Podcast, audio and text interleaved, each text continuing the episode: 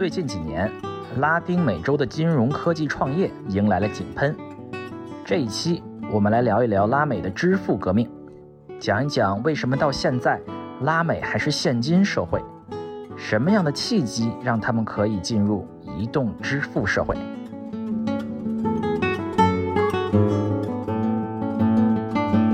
这里是牛油果烤面包。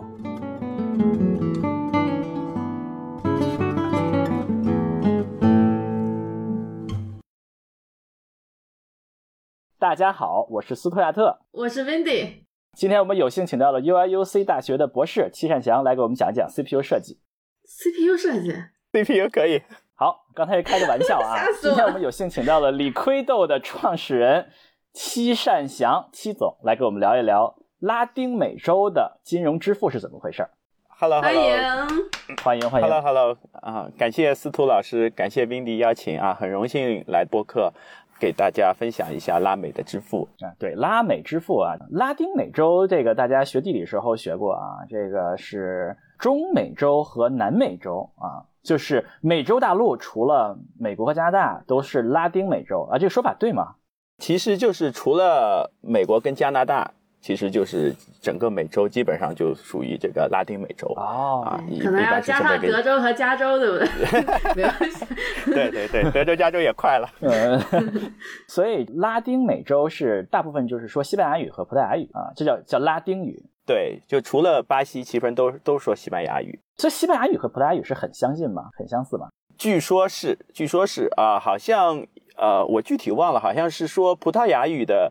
学西班牙语会特别快啊，好像西班牙语学葡萄牙语稍微困难一点，哦、真的、啊，但是还是比较相似。哦，还能反过来的关系，嗯，对，具体哪个是哪个我忘了，但是有一个语种跳另外一个语种特别方便啊。所以说大概就是拉丁语啊，拉丁语的这些国家，哎，其实美国说西班牙语的人是很多的啊，美国的西班牙的母语啊，我昨天查了一下，母语说西班牙语的人排在第五名啊，仅次于墨西哥、哥伦比亚、呃，西班牙，还有还有一个什么国家啊？美国会说西班牙语的人排在世界第二名啊，仅次于墨西哥。哇，那加州更多了。对对，加州简直是双语的一个州，德州应该也是吧？哇塞，那还有迈阿密，嗯嗯，那对那边古巴人特别多，亚利桑那。对对，哎，我们说有点长，就为了大家知道拉丁美洲是什么。所以我我们看美洲，就是大部分其实就是啊、呃、拉丁美洲啊，就美国不算的话啊，我们 大部分都是拉丁美洲啊。这个戚总去过几个拉丁美洲的国家呀、啊？呃，我去过好几个，可能有四五个吧啊。但我去的呃不仅是国家稍微多一点，但去的比较频繁啊。有一年我大概去了二十次拉丁美洲，二十次哇、呃，两周飞一次啊。嗯，这个拉美又是是什么感觉啊？我觉得拉美去的时候特别亲切啊，就是 啊、呃，比如说，呃，对对对，像回到了家乡一样，是吧？对对对，我之前没有去过拉丁美洲嘛，因为一般旅游也不会去那种地方。啊，不会啊，啊，除了 Windy 对吧？我去过，对对对，对吧？呃，我第一次去圣保罗的时候啊，我觉得这个特别亲切，因为它那个城市建设呀，这个路况呀，跟我小时候的上海啊非常像。特别它当中还有一条河啊，那个是贯穿的整个圣保罗那条河，跟上海之前那个现在也有苏州河比较像。而且都有一个特点，就是都是特别臭，所以感觉也特别亲切，熟悉的气味。你这个刷新了我对拉美城市的认知，因为我去的城市没有一个 是这种感觉的，大家可能是去的太少了。你去的都是给美国人去的，不是本地人去的。哦，这对是哈，都是旅旅游城市。对你去什么坎昆啊、嗯、这种地方，那那肯定是看不到典型的墨西哥城啊，这也没有。对，墨西哥城啊，都是都是还算比较好的啊。但圣保罗也不差了，只不过贫富差距有点大哈。它有一些这个就是像什么贫民窟是、嗯？对对，有些贫民窟，然后有些很危险的地方，当地叫 favela，就叫贫民窟啊，就比较危险。嗯、所以我们说到拉美的时候，一般说哪些主要国家？一般聊起来的话，巴西。拉美的话，对，一个是巴西，一个是墨西哥，其实都是一个是葡语区的领头羊，一个是西语区的领头羊。然后呢，从人口结构上来说呢，拉美呢一共是六亿人口啊，大概是中国的一半，美国的一倍。哇，这么少哇！我还以为拉美这么大啊，没有。但最大的国家是巴西，巴西大概两亿人口，就三分之一就在巴西。啊、对，墨西哥差不多是一个亿，所以这俩国家加起来呢，差不多是三亿了，就是一半了。对。嗯。果然是很主要。啊。所以说从钱上来说啊，我们就先抓住这两个大头是吧？对对对对，基本上你做 business 的话，基本上就是巴西跟墨西哥啊，这是重点的啊，其他的地方就慢慢 cover 啊。那其他国家呢？像阿根廷这些国家也还比较大。哥伦比亚，对，阿根廷、哥伦比亚啊、阿根廷人也挺多的，但是呢，阿根廷呢，in general 呢，就生意不太好做，经济各种问题，嗯，哎呦，为什么呢？就是当地的一些 regulation，然后呢，包括它的那个，当然比特币在那边很火了，是吗？对，主要是一些这个汇率，只要是货币上下 波动比较大的都很火是吗？。对，而且钱不容易拿出来，就是那边一个进去跟出来都比较难，哦，对哈、动不动就这个银行就封了是吧？对。嗯嗯，在我们的印象中，剩下都是很多都是穷国呀，像什么对对啊，什么秘鲁啊、玻利维亚呀，什么对这些，对，哥伦比亚呀，包括智利，可能稍微富一点的。智利其实算是发达国家，智利很富，听说。对啊，像那些国家很多，像什么，包括像中北美、海地、委内瑞拉，中美洲那些国家，就感觉特别穷，对，中美洲听起来更穷，加勒比海周围，是这么回事吗？对，是这样的。所以呢，当地呢，其实你如果在巴西啊，在墨西哥，其实算是当地经济的领头羊。比如说，呃，我之前工作的 Uber，包括后来的滴滴，很多司机其实都来自于那些国家的移民哦，真的啊，就是这些国家去巴西，因为他们有钱，去墨西所以才哥去能移民。啊、特别是很多委内瑞拉的、委内瑞拉、海地的啊、这些这个呃人，他会移民到这些国家去。哦，这我哦这我还第一次听说，我还我还以为这些国家光移民到美国呢啊，原来 没有，去不了美国的才来这些国家。啊，所以去这个墨西哥和这个巴西这些国巴西家也有很多间比较穷国的移民。那如果从呃各个这些大公司的策略上说，他们是是抓领头羊吗？那些小国他们会怎么样？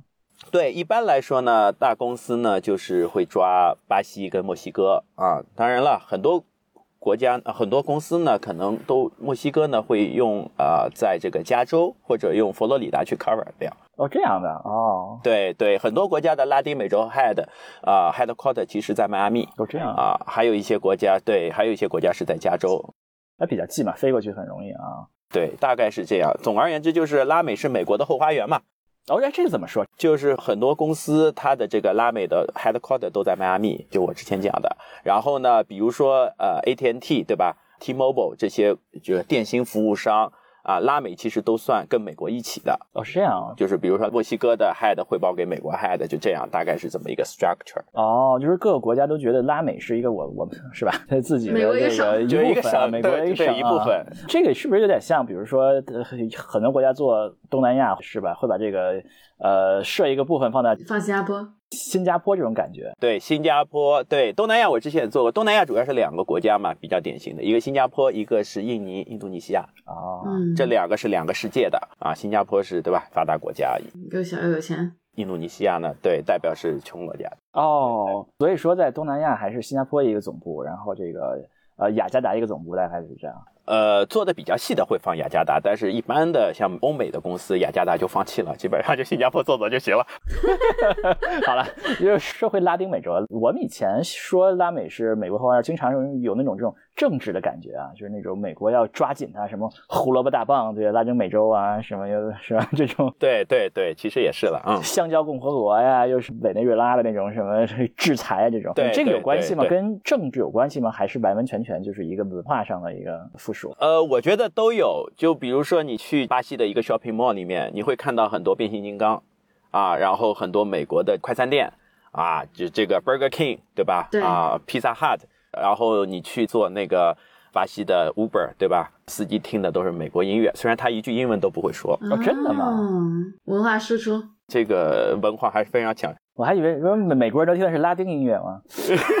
但美美国也开始听拉丁歌，对吧？呃，拉拉丁对人没听美国歌啊，这个其实还是非常普遍的现象啊。哦，所以说了解拉美，这个美国还是一个非常好的一个入口。嗯，我们说完了拉丁美洲啊，说了很长时间。我们刚刚是回到我们的主题啊，拉丁美洲的这个支付啊，拉丁美洲都怎么支付啊？现金啊，啊，现金呢、就是我我们我们去这个干什么都掏出一把票子来，咔咔咔咔给你数是吧？对对，他没有信用卡或者像支付宝、微信支付之类的这种竞品。呃，现在正在慢慢发展。呃，我举个例子吧，就是气总在给他们发展是吧？对对，没有没有没有，我们的一个使命啊，是是想去现金化了。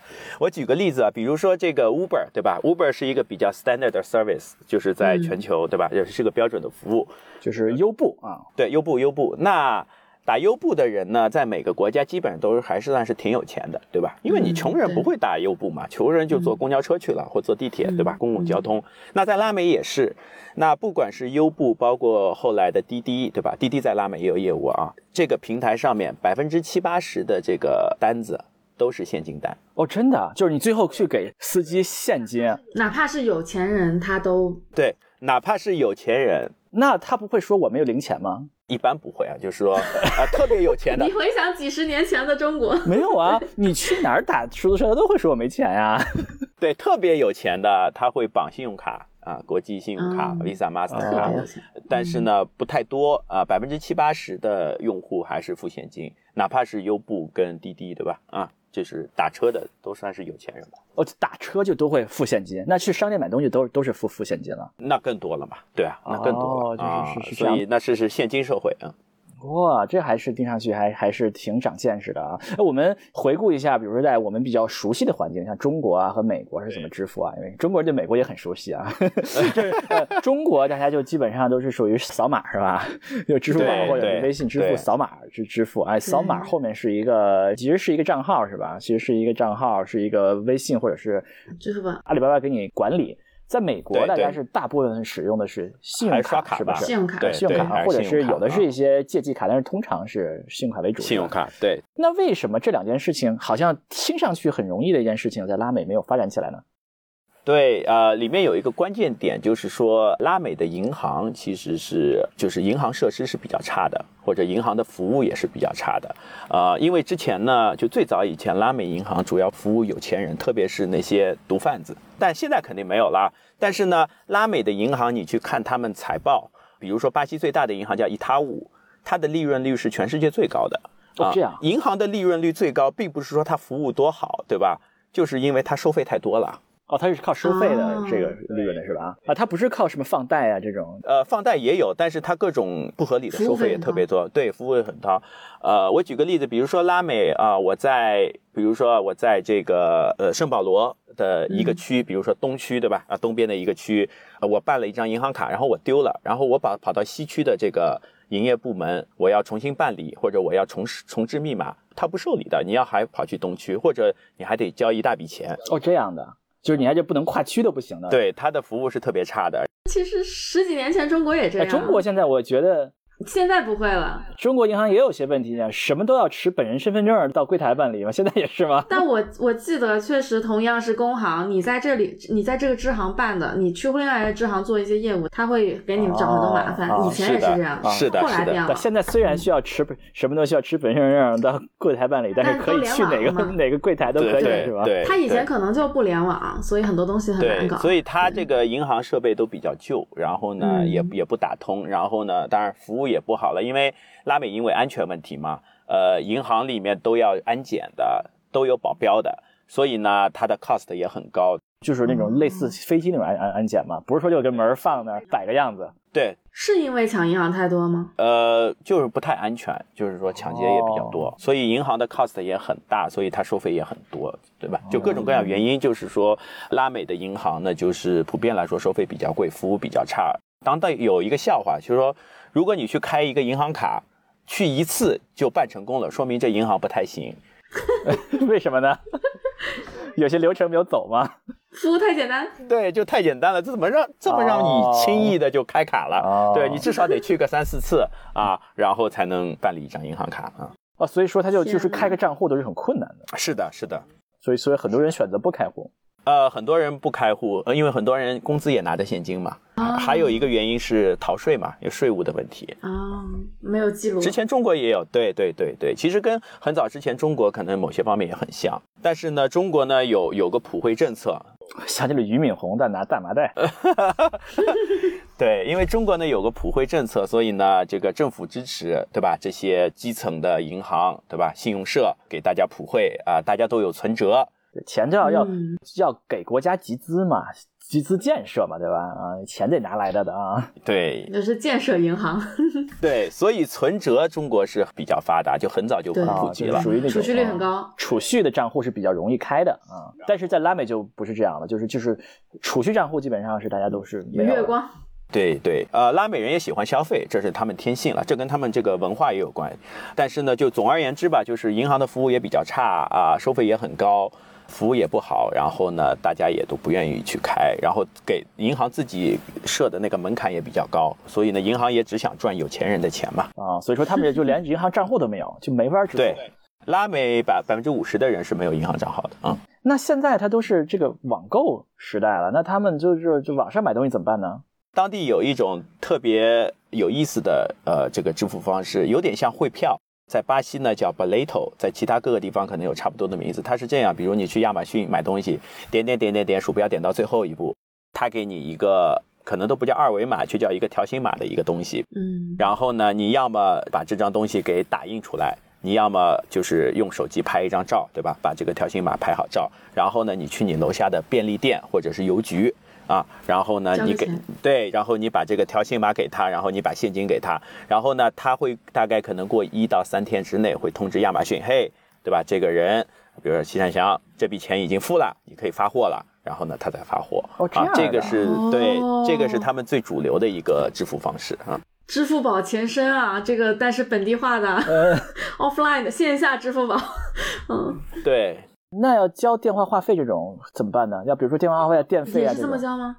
电话话费也是也是一样的，也是一种，他会给你寄个账单，账单里面有个条形码有个条形码，啊，然后呢，你拿着这账单去这个水电煤对吧，便利店什么地方去付，付完之后呢，他就给他现金啊啊，是这么一个模式。哦，哎，那很多地区啊，就是说他们使用的是这种买点卡的这种这种方法，不叫点卡，叫什么支付卡？支付卡店里你买一个现金，买个卡，然后你支付的时候怎么样，输个进去像这样。像个地铁卡那种吗？对，这个比较最火的应该是谷歌的那个 Play Store 的 gift card。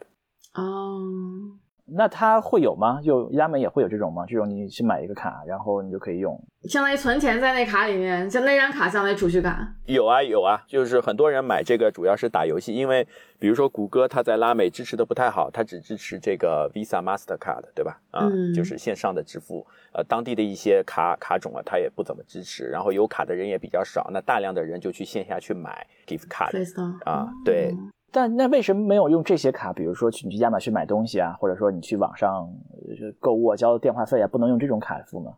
呃，卡的话，因为还要政府开发嘛，要支持。就是说，如果水电费的话，但是呢，亚马逊也可以买了，去可买一些点卡也可以。哦，亚亚马逊也可以买点卡啊。对，亚马逊也有点卡，但是呢，一个呢，就是说，大部分人还是比较习惯这种方式，因为他可能一个月对吧，或者一一周攒了好几张单子啊，一次去付掉了、啊，对他来说其实也还 OK 啊啊。哦，那他会说，那我们既然有这种卡，那他不会从这个卡上发展出这个什么支付啊？新的支付方式对呀、你弄一个啊，你弄一个应用啊，上面把那个钱你可以查一查，然后你可以加，你可以怎么样？那这对这个呢，就是现在正在很多公司也在做了啊，包括我们公司对吧，也在做。然后呢，就一步步来嘛。这个就因为当地百分之五十的人没有银行卡，连基础的银行卡都没有，所以要一步一步的推进。就是呃，在这个对这个也需要资本的推动嘛。嗯，要烧钱把它做起来。对的，嗯对的，对的啊。这个听上去还是非常的新鲜啊！我们这个，啊我们 我们以为是的是的拉美其实多数国家听听上去并没有那么穷啊，其实是，但是现今就是就这个特别不平等，就是如果你看 GDP 的话啊，巴西可能十年前 GDP 比中国还高，呃，最近五年四五年才被中国超过人均 GDP 啊，但是现今的这个比例跟它的 GDP 是完全不匹配的啊，这这个尤其是巴西啊、墨西哥这些国家，就发展比较落后啊。，对对，就是因为银银行为了服务毒贩是吧？所以 这也不能这么说了，银行现在也就是说银行因为太赚钱了，所以它也没有很大的动力去服务穷人，啊啊啊嗯嗯。有道理。所以说他们这个储蓄卡都没有，就是信用卡就更没有了，对吧？信用卡是有的，但是呢，就是说用的人比较少嘛。哦，所以他们也是有信用卡的。有有信用卡，有信用卡，比例是不是更低了？百分之十到十五的人吧是有信用卡的。哦，就百分之十到十五人还是有信用卡的，那是有信用卡的人多还是有储蓄卡的人多？储蓄卡大概百分之三十五左右吧，当然有些哦 overlap 了，百分之三十五到百分之四十啊，有有些重合的，对吧？所以信用卡还是相对来讲比较多的啊。比如像你中国，在中国嗯有储蓄卡的人，估计怎么也得打七八十吧。有信用卡的人有个百分之十吗，不一定有吧。对就是它对为什么在拉美这个对啊？为为什么拉美这个就是有信用卡和有储蓄卡这么接近呢？是这样的，就是拉美呢，其实我刚才讲是美国的后花园，所以呢，Visa、Mastercard 呢在拉美其实也是砸了很多钱啊，因为信用卡主要的推动力呢是 Visa 跟 Mastercard 的卡组织，然后呢，他们铺了很多那个 POS 机，对吧？各种各样的 POS 机也赞助了很多这个银行去发这个信用卡，但是总体来说呢，因为整个的金融服务业，因为他们还是要靠银行发卡嘛，对吧？Visa、Master 你再起劲其实也没用，还得当地银行配合你一起弄。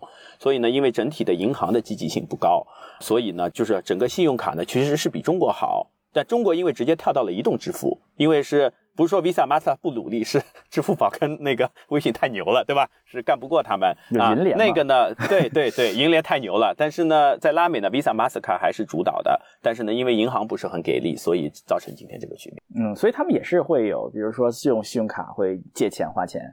啊、有有有，跟美国一样，但是就是一小部分人吧，十到十五的有钱人，哦，所以这还是有钱人借钱，没钱有钱人信用卡嘛，没钱人谁给你信用卡呀？哦，都贷都贷不出来对吧？原来是这样，这个听上去好像，比如说扫码支付这件事，别在中国已经这么流行了，对对吧？这么非常好做的一件事事情了，对吧？对，有很多国家就很多公司试试图在非洲都要做这样的事儿，那为什么在在拉美好好像就没有人做一下？拉美人也不穷啊，墨西哥和这个巴西也都是吧？对他为什么不能够就开一个支付宝账号，存一点钱进去，然后完了去扫码支付呢？这里面有几个环节啊。首先呢，支付宝也是建立在这个祖国强大的银行体系上面的，对吧？啊，有道理，你的钱要转进去。你开支付宝，你是需要一张银行卡的，对吧？你没银行卡，哎，你现在不是支付宝不是工资就直接进支付宝了吗？但是也是先打到你的银行卡再自动转进去的吧？我理解是这样。哦，真的啊？我没有银行卡是开不了支付宝的。哦，是是这样的吗？对，支付宝你首先需要一张银行卡，啊，这是你的整个的基础，然后通过快捷支付啊，通过这种对吧啊网网银啊什么的，把这张卡绑到你的钱包里面，然后你才可以享受它的服务，对吧？什么余额宝啊、转账啊这些工资啊什么的。但是拉美没有这个基础，因为一半人都没有银行卡啊，你得先解决银行卡这个问题。然后再推出这个移动支付，所以呢，拉美呢其实可以说机会很大，也可以说这个道路还很长啊。很显著，应该比中美还是慢了一大截吧？哦，听上去这个拉美人并没有什么动力做这些事情，因为这个现在是啊，国际竞争这么这么激烈啊，科技啊，日新月异，对吧？为什么他们没有没有这些公司啊，出一个某某某公司啊，做这件事儿呢？呃，其实现在很多公司在看了，比如拉美现在最值钱的呃创业公司 startup 叫 New Bank，New Bank 就是一个在红杉的哥伦比亚人，然后看到的这个机会啊、美国红杉吧，应该是一个哥伦比亚人，然后去巴西做了一个这么一个事儿，他其实就是想解解决这个问题。哦，那他他做的什么是？New Bank，N U Bank，对，NU Bank，New New 在这个呃西语或普语里面，大概的意思就是说是裸的意思，就是 New Bank 的意思什么意思？就是说它什么费用都是透明的。其实它其实是这是它的标榜的一个特点，所以用来吸引人。可可见就是传统银行这个乱收费的现象还是特别严重的。他主要做什么业务？他就是也是开储蓄账户吗？它现在也不是，它现在最主要的业务是发信用卡。所以他发了好好好多张信用卡，但是呢，他现在因为拉美市场还是很大的嘛，他主打的是年轻一代的第一张信用卡，或者是第二张信用卡，或者是主力的信用卡啊。哦，他是做信用卡的，他就是需要相当于和这个 Visa、Mastercard 的要竞争一下竞。争呃，也没有竞争吧，它是会发 Visa 或 Mastercard 的信用卡。啊，会发 Visa 跟 Mastercard 的，就是说你就不去银行申请对，跟他来申对对请。，用手机就可以。哦，真的用手机就可以。对，用手机也可以，这已经很大的进步。然后它有二十四小时的客服，它的收费都是很透明的，这已经足够它吸引足够多的用户了。哦，那这个银行没有觉得是对他来讲是个竞争啊，倒逼一下银行改革吧？银行也觉得呀，所以银行现在也很着急呀，就是银行也出各种各样的政策，但是因为银行呢都是百年企业，呃，所以呢，就是在创新啊，在迭代方面还是不如创业公司嘛。嗯，尤其是拉美人，普遍来说还是比较懒的，相对来说 特别懒。我们稍微的捋一下历史啊，我们中国的移动支付历史是怎么做起来的？当年？呃，中国，但是我不是那么了解啊。我感觉是中国呢，可能先有存折，对吧？就我刚才讲的存折这一部分关键。对，然后呢，当年呢，应该是支付宝做了一件事情，就是把各个银行给连起来，对吧？否则呢，你还用一个那个 U 盘，记不记得？最早你还得用个 U 盘。网上银行对，网银每家每家都 U 盘都不一样，对吧？还不互通的。对吧？所以呢，支付宝干了一件事情呢，应该是呃，应该压了一些金额，或者是做了一些集成吧，把这个网上银行给都集成起来，对吧？所有的银行你都能绑上支付宝啊，然后互相转，对，所谓的快捷支付，所以它就成了一个中心了啊，成了一个枢纽了。对，它就是一个中心了，然后所有的钱都可以过来，然后呢，它又借着这个淘宝网，你要淘宝购物，你必须要用支付宝。你用支付宝必须要绑卡哦，它是强迫你先有一个支付宝的账号。对，差不多是这么一个概念，因为也需要嘛，因为支付宝一开始还做一个担保人的角色嘛，有点像 PayPal，对吧？否则卖家买家怎么建立信任呢？哦，这是支付宝路线啊，微微信路线就是抢红包是吧？是对，微信其实在快捷支付这边，我理解是。赚了很多支付宝的便宜，就支付宝把这个道路都打通了，然后微信就复用一下，那对他来说只要获客就行，所以他赞助了红包、火车票、滴滴打车，对吧？各种什么，包括京东啊，把把这个生态给建起来了，它就相当于是一个竞争关系了，相当于他就抢一下这个支付宝的用户，抢来就对，而且呢，快捷支付呢不用教育了，对，用户也教育好了，然后这个基础设施也建好了。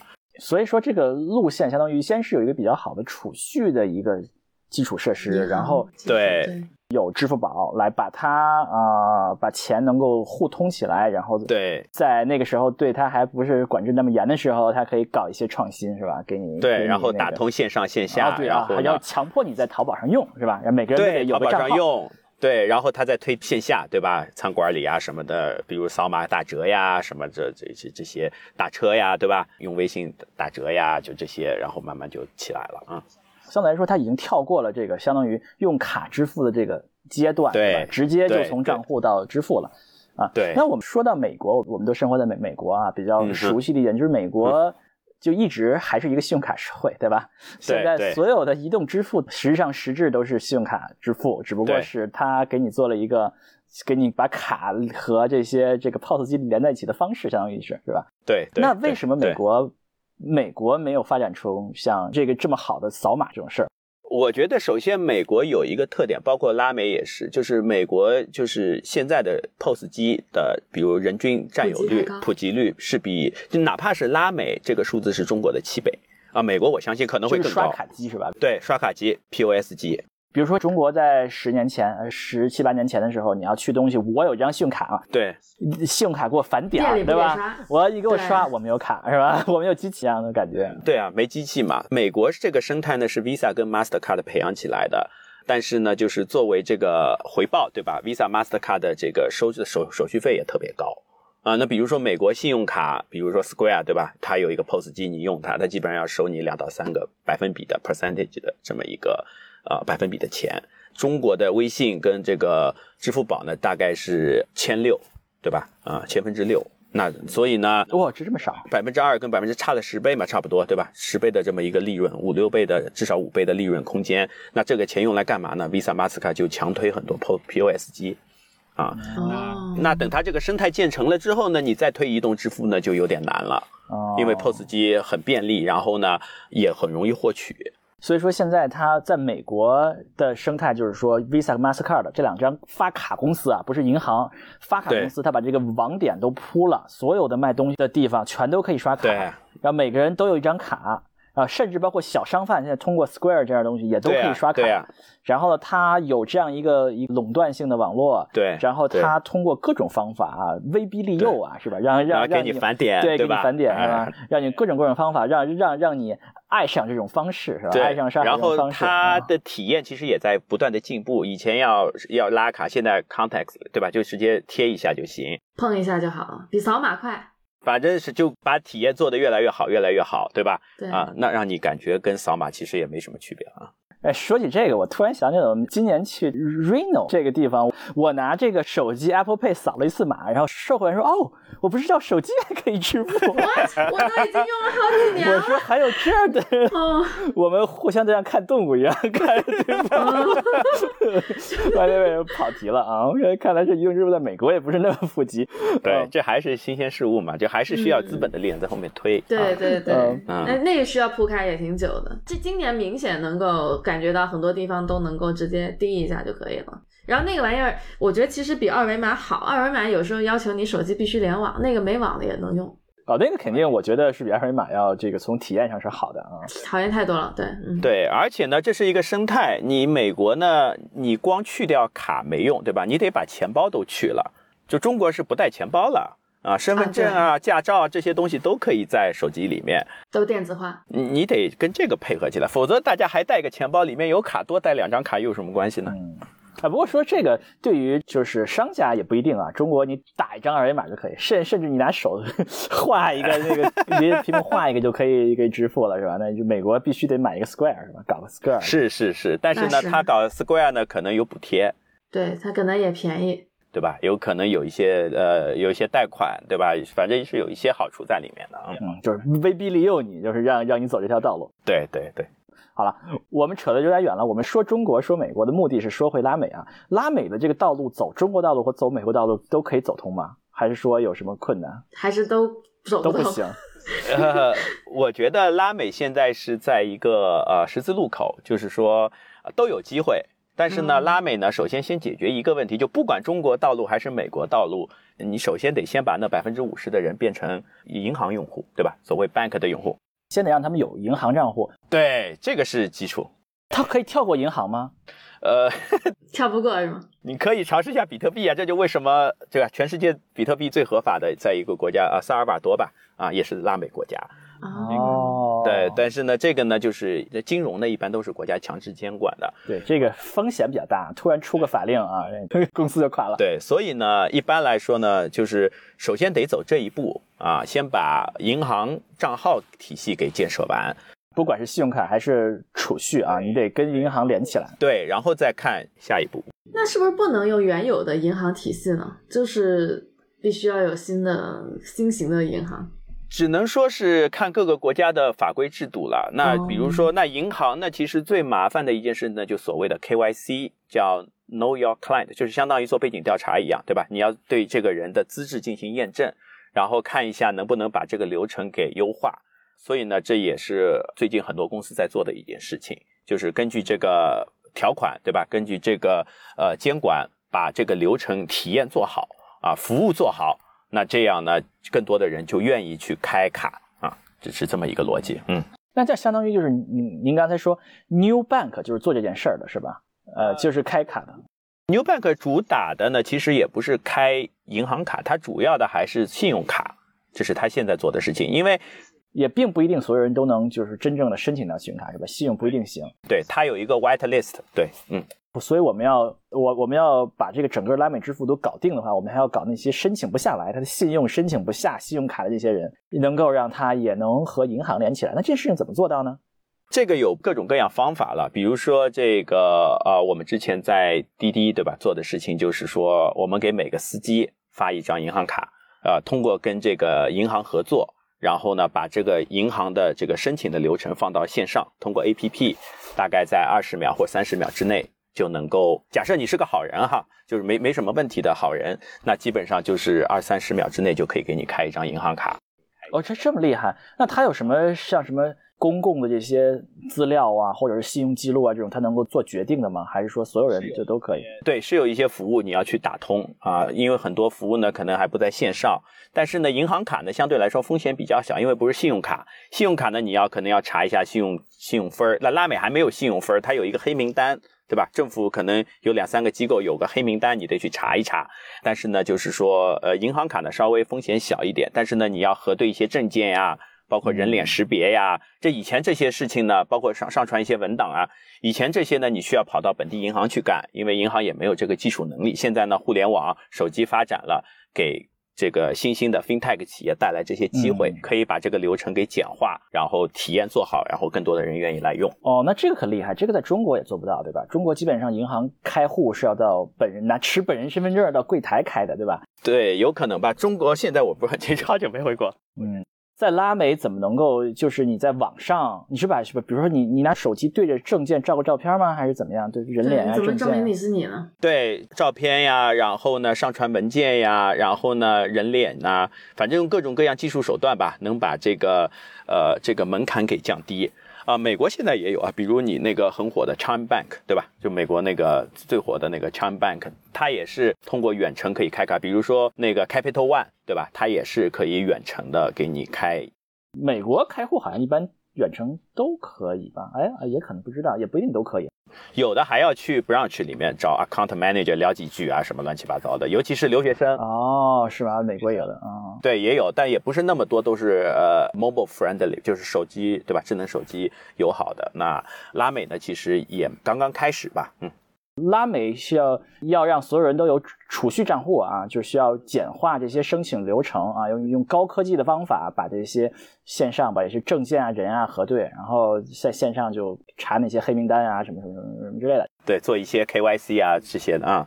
呃，这件事情听上去是好像很快就可以做成了嘛？这个有有有有有有什么主要的困难吗？或者说是有谁在做这件事情吗？困难是有的，一个呢就是每个国家监管都不一样。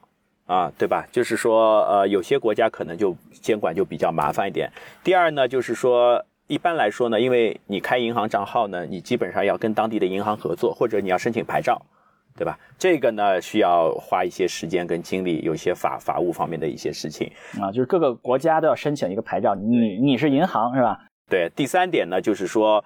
很多这个 KYC 就是我刚才说的背景调查的流程，你需要一些 vendor，对吧？你需要一些这个供应商能够提供啊。比如说你想在每个国家做背景调查，检查他的犯罪记录，那每个国家都不容易，对吧？可能每个州都不容易，所以呢，你要把一些东西呢线下的东西给线上打通，或者去找一些供应商，然后呢，呃，把这个系统给整合起来。第四点呢，当然也是最重要的，就是你的服务稳定性。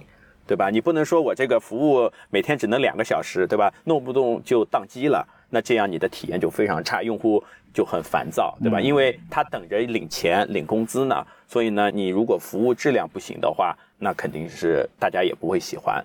哦，对呀，要他领工资啊，那这个雇主那边可以打通吗？怎么能够让雇主说用这种方法去发工资呢？雇主呢，比如说，呃，我就拿滴滴的例子来说，滴滴还是挺愿意的。为什么呢？比如说，我刚才讲了这个乘客侧，对吧？乘客侧百分之七十的人用现金，那司机滴滴或者优步的司机，那其实他的这个收入肯定是比乘客还要在低一个档次的。所以呢，这些人没有银行卡或者是对吧的人，应该会比乘客会更多。所以呢，比如说滴滴很多司机他是没有银行卡，怎么办呢？之前呢，他是为别人借一张银行卡过来开车，啊，那借别人银行卡你就要交份子钱了，对不对？而且钱打到别人账号，听上去这个有点像这个新社会的骆驼祥子了吗？对呀、对呀、对呀、就是这么一个模式嘛。但第二点呢，就是说，比如说雇主如果呃司机，比如说啊滴滴司机用了一张滴滴发的银行卡，那我们可以做到实时到账，对不对？就比如说你开完一单，我钱直接打过去，这是银行内转账，而且手续费为零。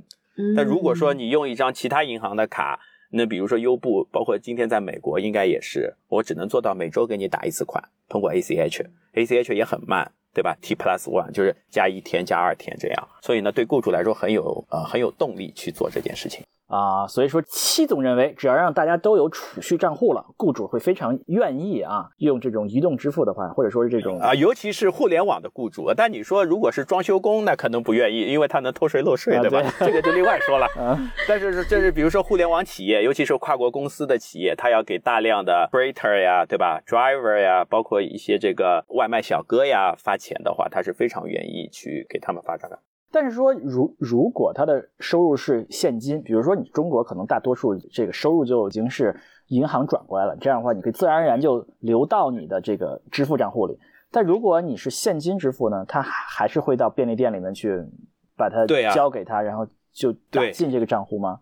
如果是现金收入的话，你得从雇主那儿开始发力，对吧？其实政府也不喜欢现金，对吧？很很简单的理由，嗯因为逃税漏税，对，所以这个过程没那么快，因为很多人确实还是在那种小雇主下面干活，比如说一个咖啡店，对吧？冲咖啡的，他肯定是拿现金，所以呢，这部分改造需要资本在后面推动啊，没那么快。我们能做的呢，就是一些，比如说这个之前在滴滴做的，就是大雇主，对吧？给这么多司机发钱，我们可以把这些人都变成啊、bank 的，就是银行储蓄用户啊。哦，哎，你刚才说到转账这个很慢啊，就是我我我们的美国转账也很慢啊。在在中国，我们转账都是行实时转账、跨行实时转账，对吧？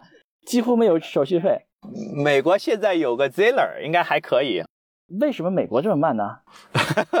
美国主要是它没有一个政府的一个体系吧，我觉得啊，比如说现在有个 zeller zeller 其实是大家都用过 Ziller 对吧？就是转账啊，或者 Venmo 对吧？这个呢就是一些呃私营企业或者是一个联盟，银行的联盟，几个银行的联盟把这个转账做得快一点。它没有一个政府的一个系统做这个事情啊。现在呢，其实啊，拉美包括巴西跟墨西哥政府都在推一些项目，就能做到跨行之间的转账能做到实时。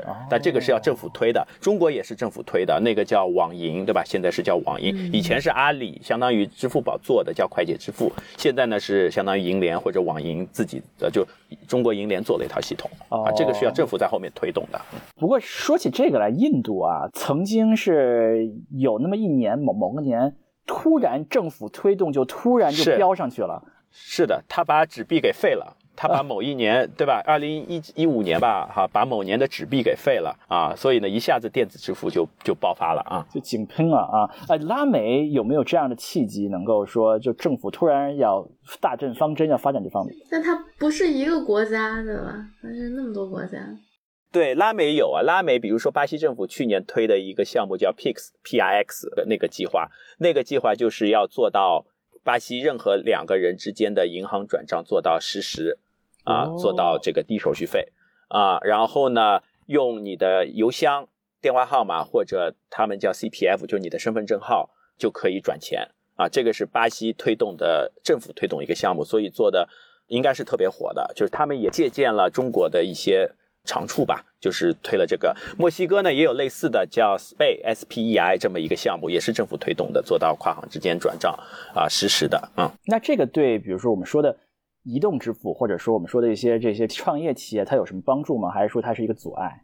这个帮助大了，因为有了这个之后呢，其实你线上线下推广所谓的移动支付啊，或者是电子支付，其实就很很方便了。比如说你亚马逊买东西，对吧？但前提是你得有一个储蓄账号，对吧？你有储蓄账号之后，你去亚马逊点点点点到最后一步，亚马逊给你给一个二维码或者怎么样，你用手机一扫码，然后呢，从你的银行 APP 里面直接钱就过去了，然后亚马逊就能实时的拿到你的款项 notification，对吧？哦然后就可以给你发货了。所以说，实际这个支付是可以通过就是转账的方式就直接支付过去了。对，实时的。但这个项目呢，就是其实搞的呢，就是 Visa 跟 Mastercard 比较紧张啊，因为比如说每一单，比如说你亚马逊买个东西，如果通过信用卡付一百块的东西，亚马逊就商家吧，可能要付给这个卡组织或者这个网络百分之二到三的利润，哇，拉美也是这么高的？呃拉美可能还更高。哦，真的啊？对啊，呃，一什么事情一走 Visa 跟 Mastercard 基本就两到三个点就没了 嗯啊。但是呢，如果走这条政府的这个公共网络，那可能它的手续费就非常非常便宜。所以亚马逊就非常高兴，是吧？希望你做这个。呃，亚马逊就所有的商家 merchant 应该都是非常高兴的，欢迎这套系统，而且是实时到账。你如果在巴西收一笔 Visa 或 Mastercard 的信用卡，你的账期是三十天，啊就，三十天之后你才能拿到钱。这么久，除非你想早拿到钱，你再做一个小贷款。对哦，这样的哇、啊，是美国其实也有账期了，但美国我不清楚，可能也得有三到七天的账期。啊哦，所以说这是一一个也是政府，比如比如巴西政府和墨西哥政府也是为了这些为了这些 新的企业铺平了道路啊，就是呃，不是主要为新企业，主要还是为了他们这个大量的现金用户。啊收点税。让这个整个的这个金融基础设施更现代化，是吧？是的，是的，这样呢，他们税收啊各方面啊都可以管理的更好。啊，那这个歌现在，因为我们最近就听说像拉美的叫什么 FinTech，美国叫 FinTech，叫什么金融创业公、金融科技公司，对对，就井喷的这种这个这个事情，突然雨后春笋一般出了很多拉美的这个。金融创新企业，这个是怎么回事儿？是啊，领头的就我之前说的 New Bank 嘛。我还以为你是领头的是我。没有没有没有没有，我我们我们还是想想妙想妙啊！但我们也是借了这波春风了，就是说，是拉美金融体系。就我刚才讲的嘛，其实这个不对等呢，已经很多年了。第二个呢，就是说政府呢，尤其是领头羊巴西跟墨西哥政府开始推啊，不管是 PIX 计划还是我说的 SPAY。对吧？第三个呢，就是大家也意识到了，尤其是 pandemic 来了之后，比如说很多以前愿意用现金去线下消费的这些场景，越来越难了，对吧？首先现金也很脏嘛，对吧？病菌啊什么的，其实也不太好。然后呢，很多线下的店都关门了，比如说你本来想线下充值、线下去付那个账单的，现在都不能付了，这个是真难了啊。所以呢，带领了大量的线上的对大量的线上井喷式的发展。那井喷式发展之后。那 VC 对吧？嗅觉都很灵敏，就开始在拉美投了。然后又出了个领头羊 New Bank，可能估值四十个别脸。还有这个七总的这个这个 Liquido，Liquido，我们我们还是小妙小妙，我们刚刚起步啊，大概就这么一个情况。嗯，哎，所以这么说说起来，这个疫情啊，哎，跟世界各地可能都有关系啊。这个疫情对于这个移动支付啊，或者说是这个对。呃，现代化金融确确实还还是很多的帮助啊，是大的帮助的，对，因为它把这种线下传统的现金交易，包括这个硬币，对吧？纸币啊，这些交易极大的抑制了这些呃币种的发展，支付方式的发展，极大的相当于是刺激了移动支付、电子支付、无接触支付的这么一个发展。对，刚才像。戚总说便利店都关了啊，本来可以扫码支付的便利店都关了，那我网购还得对给送货那个人现金吗？这就比较困难了。比比如我巴西小哥对吧？本来我打游戏的，因为疫情在家只能打游戏嘛？打游戏我要买 Google 点卡怎么办呢？呃，街边的那个小店都关了怎么办？我只能线上买了。嗯，对，这就需求就就强制就挪过来了，但一旦用过了就回不去了，对不对？对，一旦线上买了觉得好方便，就不会再去线下便利店了。嗯，刚才这个戚总讲了很多，呃，当年在滴滴时候的故事啊。那戚总应该在滴滴时候也和拉美人打过很多交道啊。那他们的人在那儿做生意，一般是总的一个是个什么感觉？就拉美普遍来说呢，就是勤快的人不太多啊。因为呢，这个尤其巴西这块土地啊，你看巴西的历史，他们这块土地呢从来没有自然灾害啊。你见过哪个大地震在巴西啊？没有。哪个大海啸在巴西也没有。对吧？自然灾害几乎是没有的那块土地，然后呢，那块土地也非常的肥沃，对吧？盛产什么各种各样的农作物。第三呢，那块土地也没有战争，啊，巴西好像历史上，当然我可以去考证一下，就是说巴西据说历史上最大一次战争死了二十个学生。啊，我前段时间还看报道说，巴西从来没有打过内战，对吧？太幸福快乐了。对，但是呢，巴西有他们自己的问题，比如说他们非常腐败，对吧？政府非常腐败，然后呢？抢劫呀，特别不安全，对吧？这个确实是。那总体来说呢，所以呢，之前我们比如滴滴也开过一次裸心会呢，因为裸心会是什么意思？座谈会嘛，就类似于中国共产党那个组织生活这感觉吧？对对对，类似这种，就是 HR 组织的吧，政委组织的。呃，这个裸心会，大家是吗？就是大家畅聊，对，大家就是批评跟自我批评嘛，自我批评啊，夸奖和自我夸奖是吧？表扬自我表扬啊，就是就是这么一套东西啊。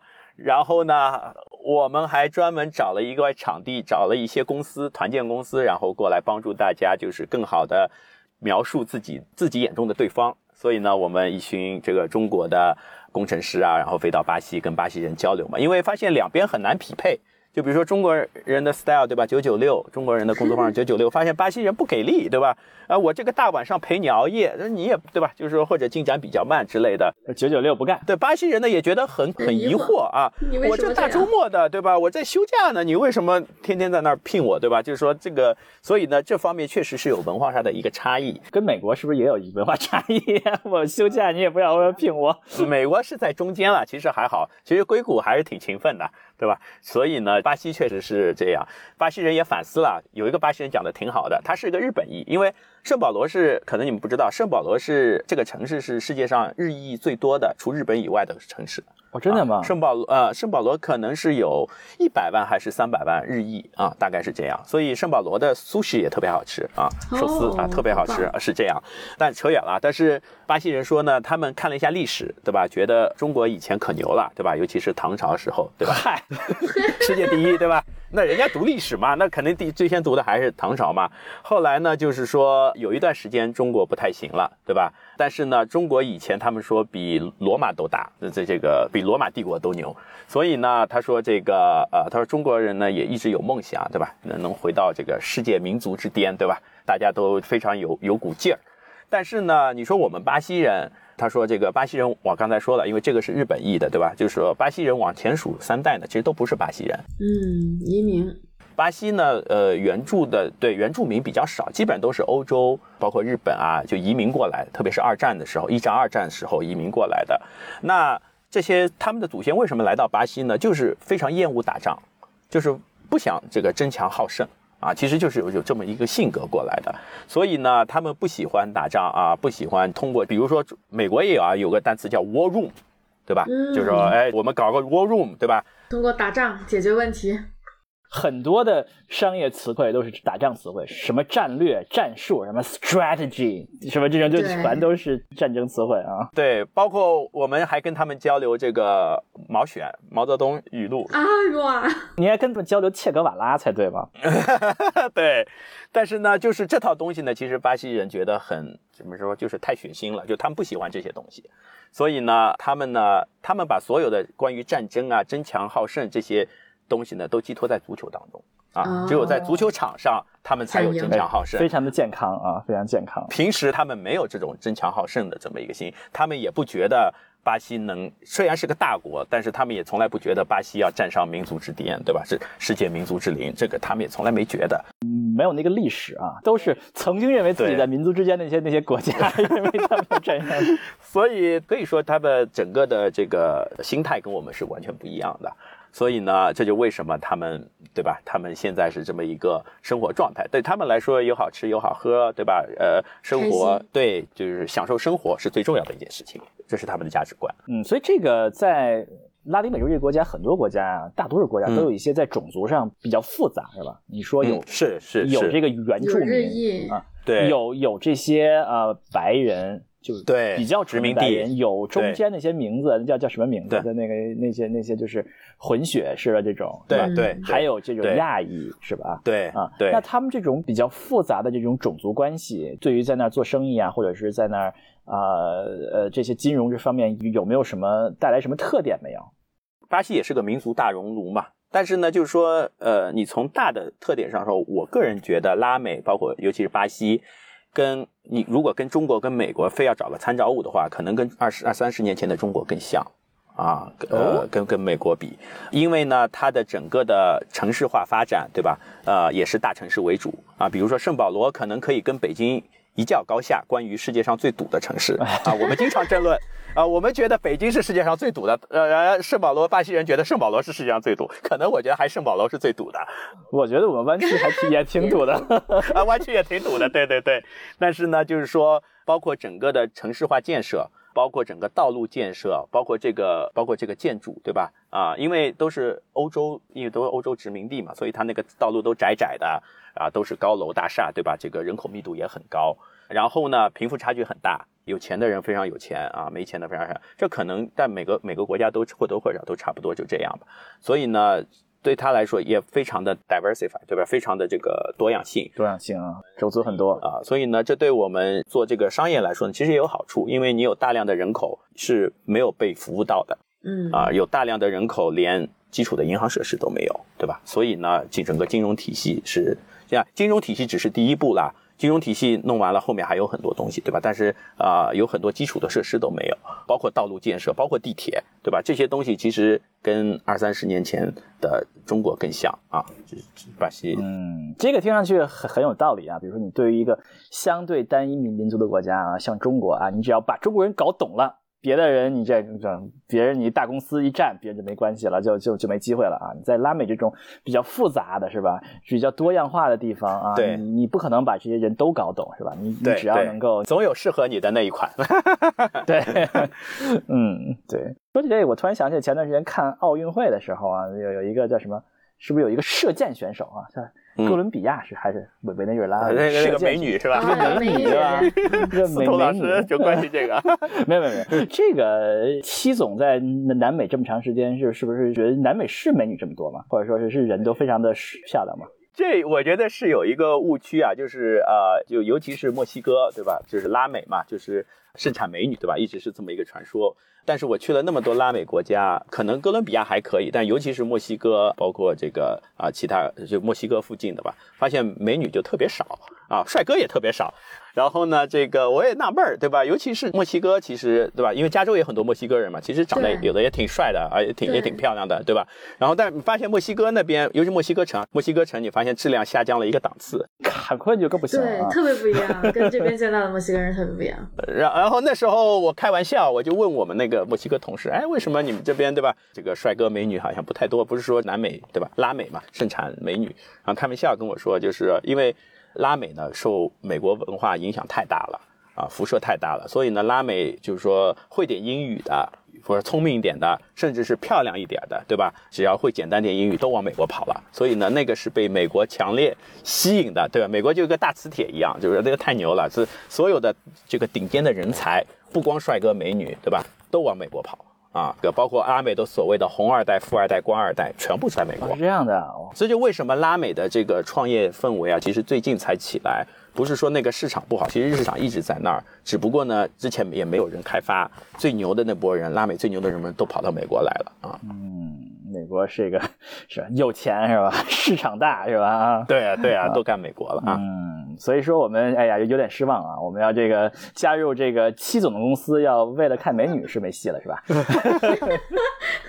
没有没有没有没有，嗯，好啊，那我们这个今天我们聊到了很多很多的话题啊，我们聊到了拉美的现在的这个金融支付的情况啊，呃拉美的现在的这个井喷是怎么回事儿是吧？未来会呃有可能有什么发展啊？这最后要不然戚总给我们展望一下未来啊啊，拉美的这个金融之父未来会是什么样子？十年后啊，二十年后伟大图景会是什么样子？十年后、二十年后可能百年大计啊，第二个百反正大计看，我是觉得呢，就是因为咱们这节目听众主要还是在硅谷的华人嘛，啊没有吧没有国我是内也有的国内的对国内也有，国内也有，呃，因为我觉得就是说，呃，拉美呢是一个特别好的地方，适合中国人创业的一个地方。哦，真的吗？这听上去有点这个，为什么我这么说呢？是因为九九六吗？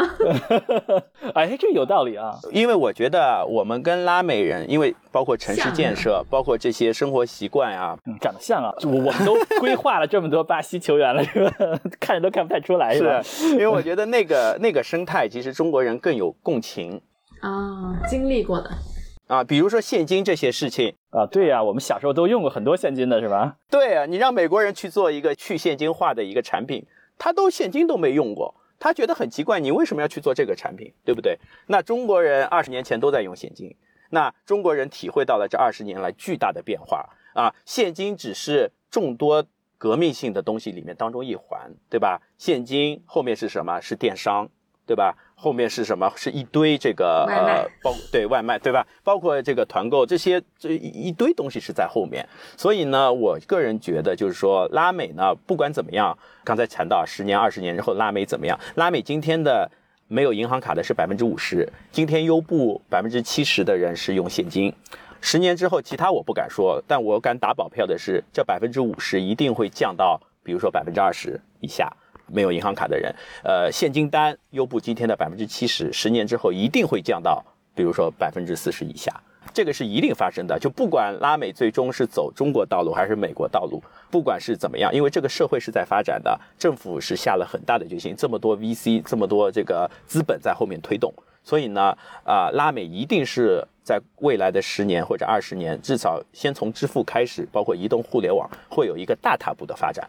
包括现在中国其实创业的环境也不太好，对吧？因为这政府各种的监管，所以呢，已经有很多中国的创业公司、创业的优秀的人才去拉美。盯上了这个，对，所以呢，哦包括美国也是，美国你看那个 New Bank 的创始人，他就是以前红杉的美国红杉的一个 analysis，他是哥伦比亚人，他跑去拉美创业了。呃，我再讲一个数字吧，二零一八年的时候，滴滴收购了当地的一家打车公司叫九十九，当时收购价是差不多一个 billion 呃左右，啊，就是十亿美元。十亿美元，十亿美元当时创下了巴士历史记录，这是巴西第一家独角兽，这是被滴滴收购的，这是二零一八年，今天是二零二一年，我估摸着至少有三十家拉美的公司已经超过独角兽了。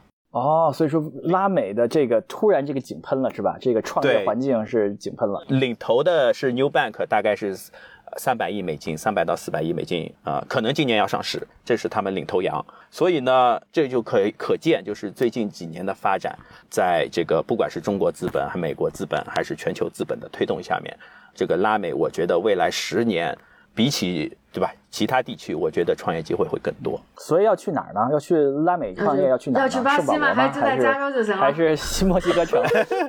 就是领头羊就是巴西跟墨西哥了，其实做哪个市场都可以啊。那需要人去，比如说呃圣保罗吗？或者说是里约热内卢？就看你的产品了。如果你的产品是 to C 的话呢，那可以。而且呢，就是在加州创业有个好处呢，就是因为加州本身就有很多墨西哥人，所以呢，你可以招到很多墨西哥的人才，西语的人才，葡语的人才。那些比较漂亮的在在都在加州，所以大概是这么一个情况。对我还很想鼓励大家啦，就是我觉得尤其适合，不管是在中国还是在美国的呃华人吧，嗯我觉得可以看一下拉美的市场，说拉美市场而且、哦而且就有点像打游戏一样。比如说你打帝国时代，对吧？现在你已经可能中国、美国已经进步到了这个帝国时代了。你回头看你的石器时代啊，你就知道一步一步怎么做起来啊。你要先做支付，再做移动，再做物流，对吧？在做这个什么团购什么，在做拼多多，我太一步步一步步下来，对吧？就你已经知道这个 playbook 了，很多都可以借鉴的。哎，那这种你会觉得语言是一个比较大的问题吗？就语言文化，就跟他们的沟通怎么办呢？需要翻译吗？我觉得语言不是太大问题，因为我刚才讲了，因为我们在美国嘛，其实有个很大的优势，拉美很崇拜美国的。所以他们学英语很好。对，跟你打交道的拉美人，就是比较 educated，这个比较有文化水平的拉美人，都是说英语的哦，这样啊。然后他们也喜欢跟你说英语，嗯，因为他能练英语。呃 因为他觉得说英语特别高大上对，对，高大哦上，可以可以。对，所以他很喜欢跟啊、呃美国人打交道。反而呢，比如说我之前在滴滴作为一个中国公司去收购，其实滴滴中国的中国籍的高管，其实他们不太买账啊，是有一点这么一个因素在里面的。反而一个美国人，比如之前九九的那个 CEO 是个美国的白人啊，他们就特别买账啊。啊，就是说美国人，美国人对跟中国人做生意比拉美人对中国人生意还要更友好一些。对，对于拉美人崇崇拜美国人啊，啊，哦，特别崇拜美国人啊，一听美女美美国来的都特别羡慕啊。好，那我们这是这个七总说啊，拉美这个市场啊，广大天地大有所为啊。对对对，希望大家多去拉美看看啊，不管是旅游还是干嘛，去看看啊，我觉得还是挺震撼。尤其是像小时候在中国成长的，呃，跑到拉美就感觉就回到了童年啊，真的是这样子。我从来没有这种感觉。啊 你不觉得墨西哥城的大街小巷跟这个？我同学说跟成都很像啊，我有一个朋友说，我觉得像的，我觉得像小时候的国内啊，那种街边小摊什么的，好吃的特别多，嗯，对啊，呃，可能司徒是在这个皇城根对，长大，这是不一样。这个帝都的，对，还是感受不一样，嗯。没有这种市井气息啊，其实还是非常有市井气息的这些地方啊，大街小巷啊。可能拉美偏热吧，可能像中国南方多一些，北方可能气候不太一样。对对拉美对是这个，说起拉美就想到那个电影《Coco》是吧？叫什么？啊，Coco，对对对对，那个非常漂亮的城市啊。《寻梦环游记》对对对对对对，基本上每个拉美的殖民地小城都是那个样子的，都是那个有一个教堂，有一个有一个公园，有一个什么地方啊？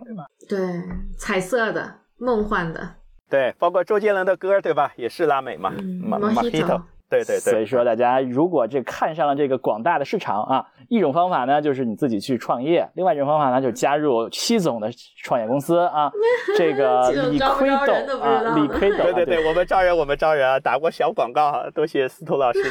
你们招什么人？PM 工程师？可以发邮件啊，我们招工程师，招产品，反正都招吧，各种都招。正好是我们像这这个问题啊，就是你你如果做拉美这个是吧？做什么领域的是吧？什么人可以做拉美市场呢？呃，我觉得最缺的还是工程师了。其实包括拉美，最近很有另外一个很有意思的现象，稍微跑点题，就是我跟最近跟很多拉美的独角兽以上的 founder 在聊天，他们融了好多钱，但是招不到工程师，因为拉美本地没有好的工程师，好的工程师要么跑到美国了，要么去欧洲了，他们很想在硅谷也在招工程师。